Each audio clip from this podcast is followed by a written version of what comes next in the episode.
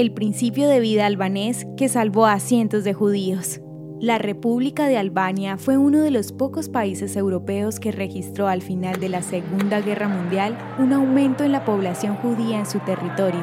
Cuando en la mayoría de los países europeos menguaba la población judía por el holocausto nazi, este país de religión mayoritaria musulmana antes y durante la guerra protegía la vida de cientos de judíos un año antes de la guerra, cuando se empezaron a crear leyes y acciones políticas en contra de los judíos, el gobierno albanés le ofreció y otorgó asilo político a más de 300 judíos.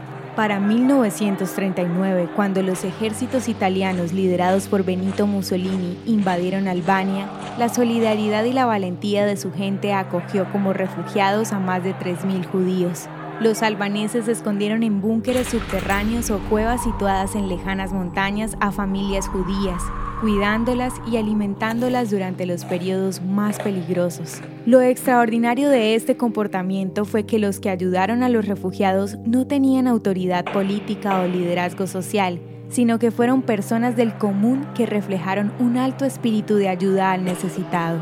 Para los albaneses existe una regla moral llamada Besa, que significa promesa de honor, un sentimiento basado en la compasión y la tolerancia que brinda protección a un invitado sin condiciones, aun si es necesario arriesgar la vida. La organización Yad Vashem rindió homenaje a cerca de 25.000 personas justas que protegieron a la comunidad judía como un acto de honor, compasión y valentía. ¿Quieres que tu voz se escuche en nuestras audiohistorias? Recuerda que puedes enviarnos un saludo a nuestro WhatsApp. Si quieres ayudar a Audiohistorias de Israel, puedes hacerlo con tu donación en la página www.audiohistoriasdeisrael.com.